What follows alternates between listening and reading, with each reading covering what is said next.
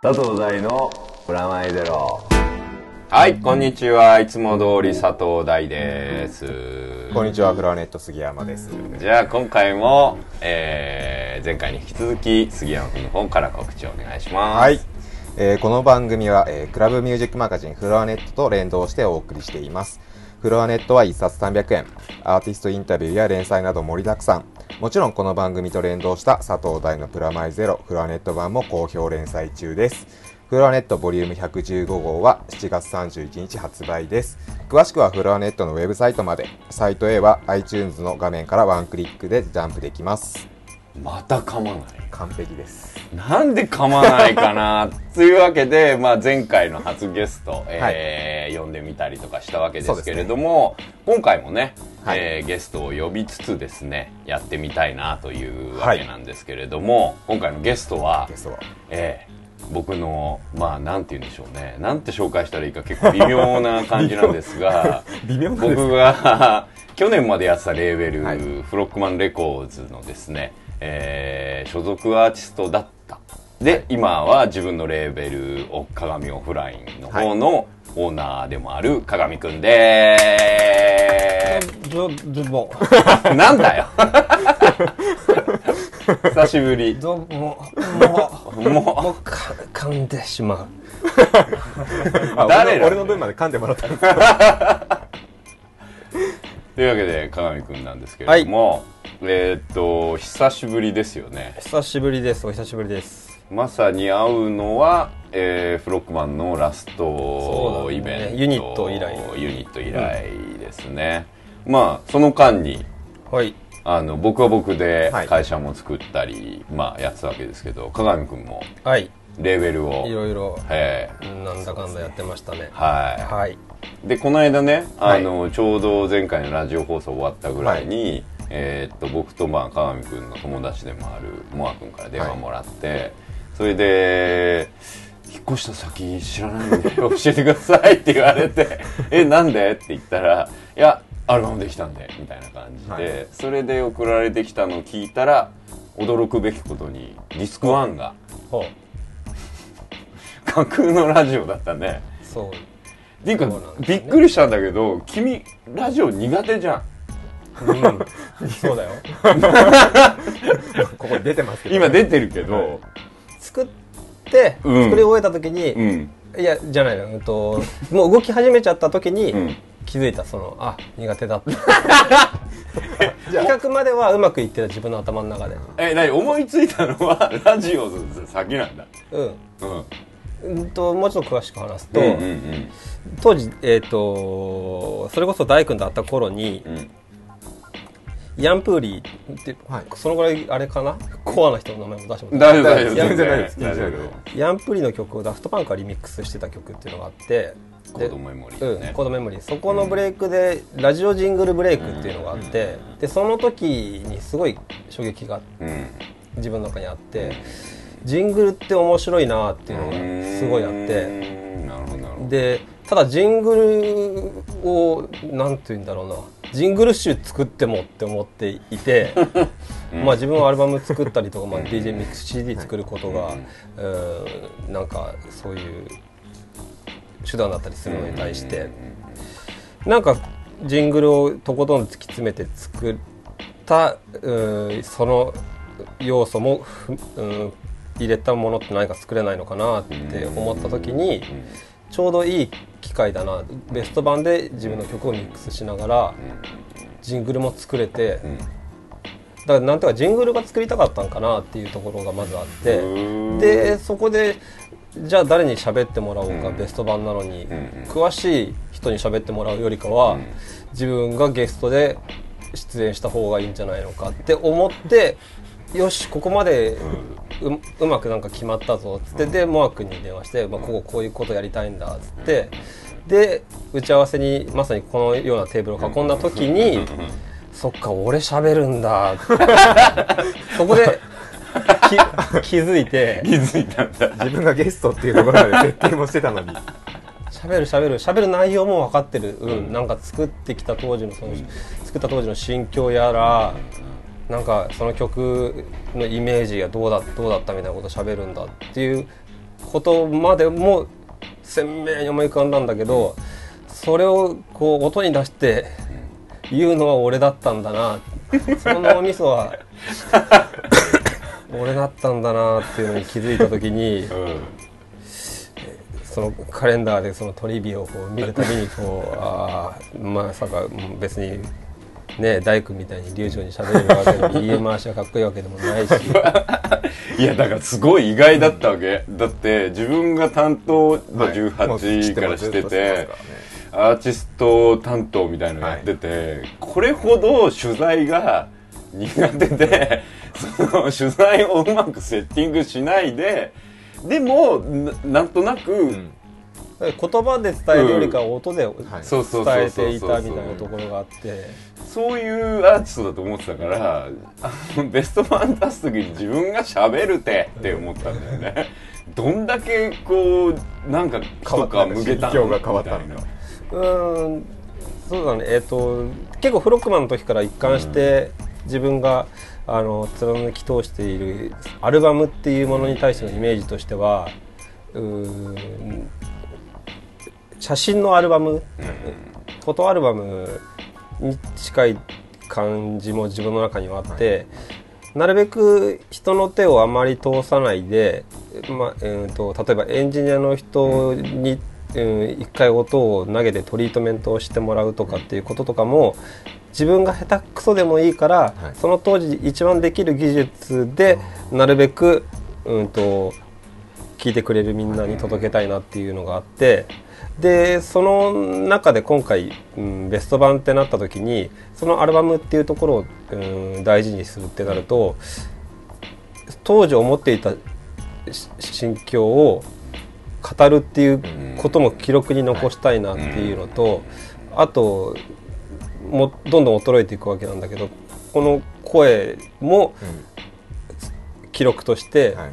そのベスト版を出していた時に入れておきたいなっていう思いがあってそれがそのとかえーととかもう今喋ってることなんですけど うーんとか全部その言葉が、うーパックされているものをあえてさらけ出して作ってそれを、うん、ベターツ2が出たのが、じゃあこれから14年後かもしれないけれど、そのぐらいの時にああ相変わらず俺は今でもこういう喋り方を14年前と一緒にしてたんだなとか思ったりとか、ちょっと低くなったなとか、もっとバカになっちゃっているなとか、そういうこともそういうふうな、なんていうのかな。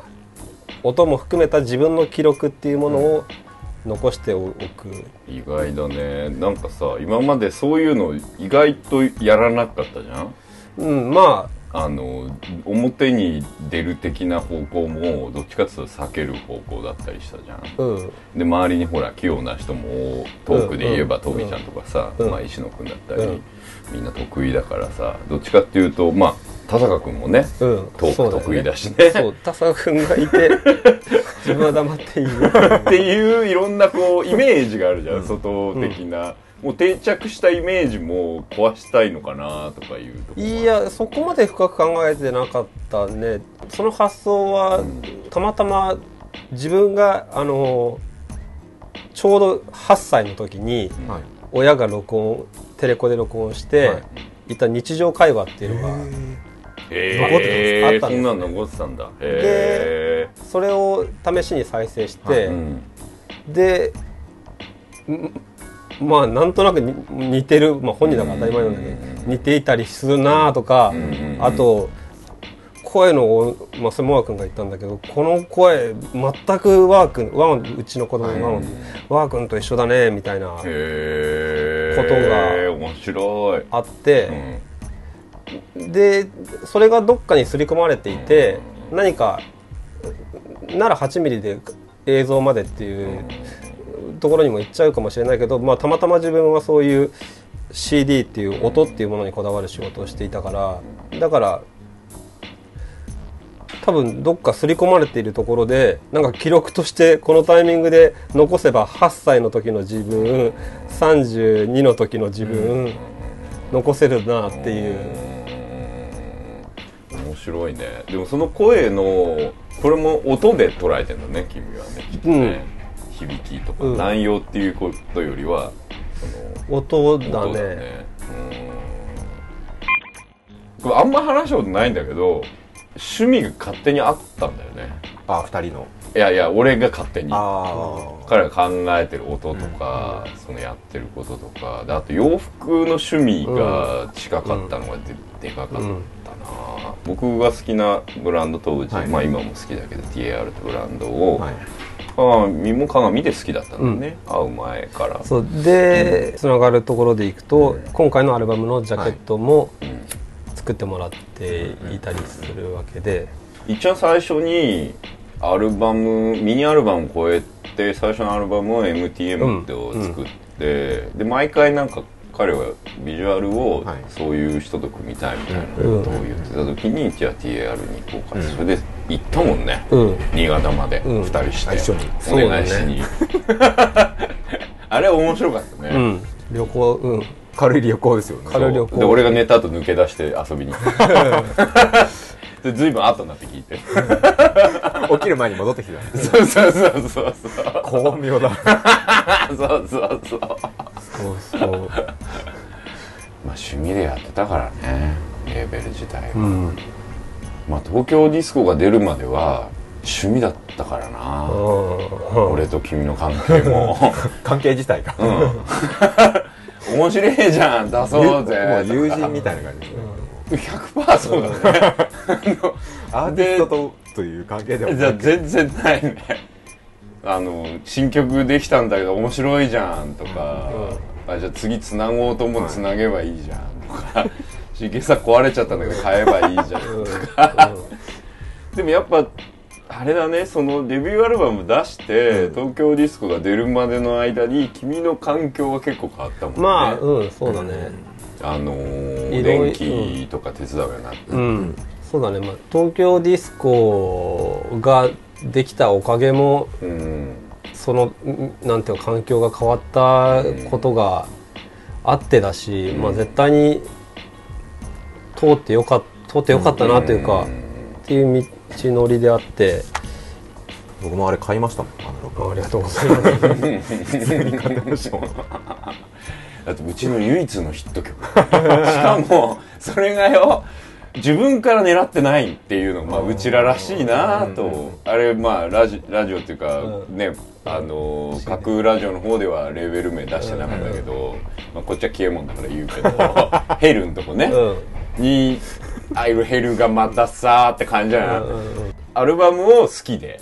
あデビューアルバム。デビューアルバム好きでいてくれ、2枚組のやつ好きでいてくれて出し出さないかって話が来てで頑張ったんだよね、1ヶ月いやもう全然しめ 2, 2週間ぐらいとかでね仕上げなければいけなくて、で送ったら反応がなくて、うん。締め切り作られたのに。そうそう。それでなんかしかも来た反応もあんま良くなくて、じゃあうちから。うん。ここから出す？みたいな話になって、それで出して白番できて、はい。プロモし始めたらすげえ気に入ったみたいな。意味わかんない、プロモ送ったら悔しがったりとかして。へでその年だよね。あのラブパレード含めてそうだね。ワイヤーまでの流れで。うん。うん。本当にまあ一曲で彼自身も変わったしうちのレーベル自身も、ん。まあ、認めてもらえて、そこからはちゃんとやろうみたいな自覚があったなって気はするね、リミックスとかはね結構頼んだりしてもらったりしてて、忘れもしたいうん。今もう言えないような、あれはね今でも俺はあれが一番かっこいいと思ってるよ。そのリミックスの中でもキレッキレのリミックスだったと思うけどね。そう。スタジオから帰ってきてああ疲れた。えー気がついたら寝てた。起きた、もう NG ですっていう。早っっていう。せめて1日ぐらいの夢見心地で終わったっていう感覚をいやもうね最当時ってあの、なんつうのフィルフィルインでズガダガダガダガダカっつって、ドンっつって終わるサイズ9系の極みまで来てたんだよねあのフィルインからブレイクみたいなやつを何でもいいからなんかそういうのをすっげえことをするっていうのが流行ってて、この人もうディストーションのギターのワンフレーズサンプリングしてそれで作ったんだよねフィルインのやつをね。ギュイコンギュイコンみたいなのでギュイギュイギュイギュイギュイって上がってってだからズダダダのフィルインの代わりに、そのディストーションでギターのディストーションでフィルインが上がっていくみたいなの作ってて、あれクラブでかけたら受けてただろうなとかいまだに思うけどね。早かったなあれ。早すぎたね。当時はさもうレーベルも若造本人も若造でしかもやってることもキレッキレの、まあ叩かれて当然だよねっていう今考えればねって話なんだけど面白かったな。あの頃この人がリミックスやると毎回怒られるっていうね。それを毎回こう説得しに行くっていう感覚がすげえ面白かった、逆にでもそれが楽しかったんじゃないですかでも。いや楽しかった楽しかった。だって音としては自分たちにとっては一番新しくてかっこいいものが上がってるって自信がうん。あるぶっ壊れたものが上がってるっていう、うん。今みたいになんだろう。クラブトラックってこんなもんすよねみたいな感覚が発注する側にもないから、なんとなく流行ってっからうん、うんって頼んだら、上がってきちゃってかけらんないんですけどみたいなのを毎回やるみたいなのが面白かったね、うん。普通のし他のリミクサーの中で一番団地で音が荒かったんで、どこのスタジオに行っても、そこの棚の上に置いてあるサンプラー使った方がいいのにっていう。だってシーケンサーを動かすためにさセッティングするんじゃなくて、彼のセーキシーケンサーを起動するためにこう48トラとかのが動くんだよ。このちっちゃいなんだか知らないちっちゃいこうポータブルなシーケンサーのアウトのミディのアウトがそれで48トラとかにつながってて。それでアウト1個ずつ出して作ったりとかしてた。アナログっちゃアナログです超セレブ、うん、セ レセレブセレブ。まあある意味セレブですね。逆完全セレブですよねでもなんかこの人本当に面白かったんだねそういうところが。だから最後一緒に作ったやつなんだっけ？何のアルバムかな？あの下北かなんかにスタジオに1週間弱ぐらい入ってて。はスターツスターツか。うん。その時もここでなんか作ってはい。でここでなんかサンプル探してんの。はい。同じ曲のをやってると思うじゃん、はい。全部違う曲なんだれ で1日ごと来るたんびにどんどん汚くなるすっごい綺麗なスタジオだったのに3日後にはねもう部室みたいになってるねそれ何がそうさせるんですかもうおかしいおかしいもうこれもしたいあれもしたいこれも食べたいみたいなこの人に会いたいとか友達呼んだりとかなんかしていくうちにそうなっちゃうっていう、まあ家感覚うん、でも基本家感覚が大事っていうか、すぐ作り上げるよね。ビーバーの城みたいな なんか、うんホームメイドというか誰かそれに詳しい人がいて例えば声取りが、うん声取りをするのには、えーこういうものが必要でこういう人がいいないといけないとか、そういうことっていうのを後々知ってびっくりするみたいな、自分でマイク買ってきてメグちゃん呼んでスタジオで撮ればいいんでしょ？みたいな。でレーベル側も素人だから、、はい。いんじゃねみたいなところだったわけ。もう呼んじゃえばいいんじゃないっていう感覚なんです静かなところで自分家の町田だとそれこそ電車が走ってしまう車が走ってしまう。だったらスタジオを借りてそこにマイクがあってよくテレビで見たことあるような あのなんかせんべいみたいな形したあの黒い網目のやつ。あれを垂らしながら撮ればきっといいはずだろうみたいな、でその後こう3三レコはい。とか読んだりとかすると わあボーカルの取り方でもなんか 2, 2, 2センチぐらいこうページ分厚かったりとかしてて、やった後ここまでやって、うん。ここまでまあそれでも出来上がって自分が満足して、お客さんもいい曲ですねって言ってくれているのであれば、さっきの話に戻っちゃうんですけど、その時の自分の技術はそれだったわけで、次作る時にももっといいものにそうですよね。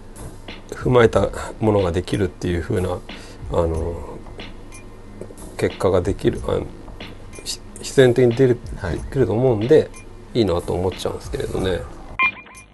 音楽は冬の時代でもあるしさ。そうだね、まあ大変ですつまんないね。あそう。うん。本当に90年代のこと聞いてんだよ。うん俺自身が、うん。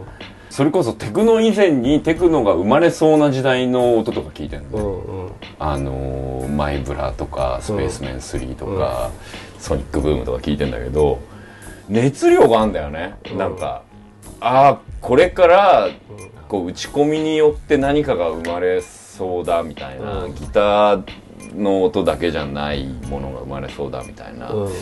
あの頃の音みたいなの、まあ。そうだね。今だ自分も買ってるの何かって言ったら、ボスのあのギターエフェクターとかだったりするから、はい。へえああもっとなんか生っぽいディストーションみたいな。その生っぽいディストーションだったり、うん。ディレイとか、はい。い、くらでも打ち込み用のステレオインの、うんはいうん2イン2アウトのものローランドから出てたりするんだけど、逆に今もうすごいトリートメントされてしまう作品が出来上がってさらにそこにエフェクトで艶のある、まあ、その打ち込み用のエフェクター使うとなんかキムタクがさらにあもう出来なんかギャルソン来ちゃうみたいな。じゃなくてキムタクは古着でいいじゃんみたいな、もう誰でもキムタク作れちゃうから、そこに何かダメージ加工をしないといけないみたいなところでアナログディレイとかの方が面白かったり、だからそのぐらいひねんないとさ、新しさって生まれないわけじゃん、うん。君が始めた頃の、うん。それこそフィルインをディストーションのギターで変えるだけでうん。驚きだったのが、もう君が言うようなうん。いじり方までしないと、逆に言うとそういう新鮮さが埋めないのかなそうだからと思うよねうん、いやだってヒット曲のボーカル女の子のボーカルが全編母校だとかが普通に許される時代になるわけじゃん、だって君とやってた頃なんかそれこそやろうとしてたじゃない、うん。リミックスでそれやろうとして怒られてたことが、うん。それこそ安高君のやつなんか本ちゃんとしてそれがリリースされて、まあ、そこそこ評価を受けちゃう。わけじゃん、もう何したらいいんだよみたいなうん。レベルなんだろうなとは思ったりはするけどね。悪口もい言う対象もいなければ、うん。うんといいねうん褒めてるようなことも言うこともい言えないような、なんか中ぬるい感じの、あはい。本当ランキング番組この前たまたまテレビ見たら半分ぐらい演演歌じゃんみたいな週があったりとかして、でかたやじゃあその半分何側になってるのかって言ったらそういうほとんどボーカルとコンプレッションがかかっていて、まあ、そこまでこうフックがあるメロディーが立っていないような、でもこれが受けてんだよなって、まだビーズが入ってるとか、はい。誰々誰々が入ってるっていう方がゆいいっていうかそう健健康的だって感じなのに、ジャニーズ入ってるうん。でとかね、まあヒップホップがあるとか、うん。じゃないなんか本当ググレーっていうか、灰色な感じの。でこういう音楽じゃないんだよ自分が作りたいのはっていうような瞬発力も生まれないし、カウンターだよね。そう。こんなの全部ダメにしたるみたいな。ね、そうそうそうそう。なんかここのねそのラジオ放送でずっとこう言ってるこう真ん中にいるフィルターが良くないんじゃないか説があってね、その視聴者は視聴者やリスナーはまだ楽しもうと思ってるけど、その間にいる人たちが事故があると困る。うん。自分が責任取んなきゃいけないっていう人がいるとそこにこうフィルターがかかっちゃって「いや今の人は音楽聴かないんで」とか言われちゃうとか、まあ脚本やってる場合は今の人はテレビながらで見るんでって言われるんだけどうながらだったら作んねえよって思うわけ。うん 君の話じゃないけどさうんファンで買ってくれたり見てくれたりする人のためには頑張ろうと思うけどうん。ながらの人に頑張れるレベルってあるよっていうそのながらの人に伝わらないこともあるよみたいなでその伝わらないことを排除してくれって言われちゃう。それ難しいんだよって言われちゃうとそれはほら初期のさリミックスでよく横断が受けてさ詩が分かんない。いいじゃん本ちゃんの曲聴けばみたいなレベルに近いところで止まっちゃってるような気がするよね。うん。なんかテクノも最初はそれが面白かったのに今一般化しちゃったから、分かりやすくテクノにしてくださいって意味の分かんないオーダーになってるなって、う。んうん。いや分かりづらいのがテクノじゃねえのみたいな。気持ちが勝手にああるというかね、うん。そうあってほしいと思い込んでるのかもしれないけどね、今の若い子アナログが手元に出来上がってきてどう思うんだろうあの、うん。デビューが決まって。うん自分の時どうだった？そういう自分の時はめちゃくちゃ嬉しかったけれど、今の子たちっていうのは例えばじゃあ配信ですごい売れてしまって、でアナログが出来上がってもでもその彼も配信じゃないやパソコン上で DJ をやっていたりとかしするとこれのありがたみっていうのはそうだね確かに。形になった時のありがたみが。でもそれイコール使うっていうかさわこれで今日から使えるぜだったわけでしょ、うん。白番上がってきた瞬間に、でも今のそのん。若者たちはじゃあこれは記念に壁に飾ってまあそうそういう感覚ですよね。うん。だから自分のウェブとかにも質問で、この音源は配信うん。では買えないんですかって来るから、それもあってあこれは KGM レコーズじゃいけない。なんかネット用語じゃないといけない。何ひよってんのそこ。で、ね、ネットなんなんオンライン。いやオンラインだとちょっと力入ってるオフラインにしよう。で KGM オフラインなんだけれど。もう今レコーズじゃないもん、うん。確かにまあね。レコーズじゃないね、うん。もうだからそれに衝撃を覚えるよね、うんだから最近 CD で始めた人も多いですね。じゃん、音響系なんか CD の方がベースだったりしたからそうするとアナログの思い入れってますます減ってってる、減ってってるよ、うん、今吉祥寺ですれ違ってる。このバッグ普通にバッグ持っている彼が DJ かもしれないしね。そうそうそうなんだよね。もうね。今やね。もうコロコロじゃないから。ないですねあの子なんか様式美的なお面白さみたいなのの体験できた最後のグループなんじゃない？そう自分、うん、最後でそれをだから頑固に黒電話使っている最後の世代だと思う。多分え黒電話え黒電話じゃないけれども。ジェラルミン持ち歩きたいでしょま要はだレコードバッグ持っているっていうのでがも僕もその感覚ですね。もう今 DJ をやるならレコードってで痛感するのが、前だったらここ1年ぐらいなんだけど1年前だったら確実にミキサーうん。はい。右に、えー右ターンテーブル、はい。左に左ターンテーブルその次に右 CDJ、はい。左に CDJ だったのが、今はミキサー右 CDJ 左 CDJ、右にターンテーブル左にターンテーブル置き場所がまず変わってでもともと CD をあ CDJ が置いてあったようなう上の。ルはいはいはいはい。ースやら3台目のターンテーブルが置いてあった真ん中にパソコンブースがあるのが当たり前だから。あそうだ。ああもうパソコンブースあるんだね。PC ブースがあってで CDJ がミキサーにくっついてるから、うん。それを変えてくれっていう方が逆に えーっていう感じだわわがねままなアーティストをえー。それは大きくあったね。あとあれだしシュテルネってその卓球さんがやってるパーティーに行った時に、うん階段すれ違っていく若者がうん「石野の DJ 始まったから降りようぜ」って言った時にあ卓球って言葉じゃないんだと思って。おええ。ああそうね。あそれちょっとの違いだけど大きいかもね、うん意外と大きい。やその時に結構なんかねああ違う。でもそうともう年が違うんそだれあれだよね。オールナイト世代じゃなくなったっていう感覚だよね、リキッドの時だったら絶対卓球が始まったから行こうぜだったのがそあの時に「石野」っていう言葉が普通にギャル男っぽい感じの、ああでもそれはでも踊ってガンガンに踊って楽しむっていう行動自体は一緒だから、でも捉え方がもう電気グルーヴでもないんだし、ねっていうのをその時も思ったし、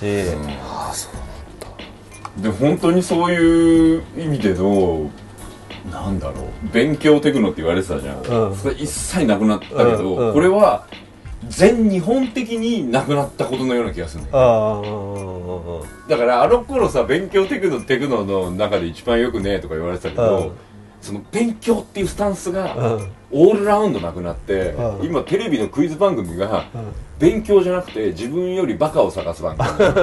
ね、うん。うん。そうだね。そうそう。昔は自分より頭のいい素人を見てすげえって思う番組だったパネルクイズとかさ。あの100万円クイズハンターとか、それがもう逆で俺よりバカを見て、大丈夫？俺大丈夫だって思うクイズうん。クイズ番組。クイズ番組じゃないね今ねあれ。そうそう。あれはバカ番組じゃん。うんだからそういう意味で言うと俺はいつかロランみたいになりてえとかさうんあすっげえうまい DJ なんだけどロックもかけちゃうようになりたいとかさ、うんうん。そういうのないよね、うん。そうないから楽しいっちゃ楽しいん。だけど本当にいないね。そのメメモ帳も持ってるか。でも僕たまに見かけるのが最近、携帯でやっぱ録音してますよ。あで帰ってきてパソコンでそれでフレーズ探す、あそれはでもうん。同じかも。あでもそうだからメディアが違うん、メディアが違って携帯はもう全部ムービーで音だけ取れるじゃないですか、あうん。携帯も。昔俺口で言ってたな。デケデーデケデーとか言ううん。どれもできねえだねデケデー。それはやっぱあのいましたね。でも遊んでいるいやうんと DJ をやりなやることを目指しながらクラブに来ているみたいな感じの人よりも圧倒的に遊び倒すためだけにはい。来る人たちの方が多いですね。多いなってそれがね良かったしそうなるべきだと思ってたんだけうんうんど全日本レベルだときつい。うん。あのクラブに行く人はそうで、家で聞く人が勉強しててくんないと、うん。新しい音楽生まれないし、そのアクフェンみたいなのとか、うん。ダフトパンクみたいなのとか、あれほらオタクでさ、うん。ベルサイユとかでこうキーキー言ってそれでできちゃったエールみたいな、あの突然できちゃったとか40になるまで家で打ち込みをみたいな、うん。アクフェンが突然、38ぐらいに大ブレイクとかさ、うん。そういう面白変な人もいてクラブに行く人は勉強してなくてよくて、うん。っていうバランスそうバランスだね。ないですそねう。うん。とそう取っかかりはもちろん誰でも作れるような、うん。はあのそハードウェアでいいんだけれど、はい。パパソコンでいいんだけれども、なんかちょっとこうファッションにもな何でもちょっと知っていて、はい。でクラブに行くのが楽しくってで家に帰ったらそれを使って作ってちょっと秀でたものにしよう、うん。そこからさらに味付けして個性を出そうみたいな人がちょっとはいてほしい。そうそうそうそう。もうちょっとなんかさ裏方に興味持つ時代がもう一回来てもいいんじゃない？それってでも誰でも DJ になれるじゃないですか今。そう。あだから宣伝しすぎちゃったんだよね俺たちがね。うん。うん君もその急先鋒だけどうん。18でデビューしてなんかこう QI でデビューしてブロークンシーケンサーみたいな誰でもできるよのうん。一番最先端に行っちゃったわけじゃん。まあそうだけれども急にオフラインがひよったオフラインみたいなのが次で年末出たりすると、うん。すごい寂しい気持ち 急に田坂君とか石野君とかを使った豪華なアルバムが急にオフラインから出たりとかすると もうすごい切ない気持ちに俺はなると思う で振りをうこうかな。なんか逆にちょっとプレッシャー。プレッシャーをかけようかな。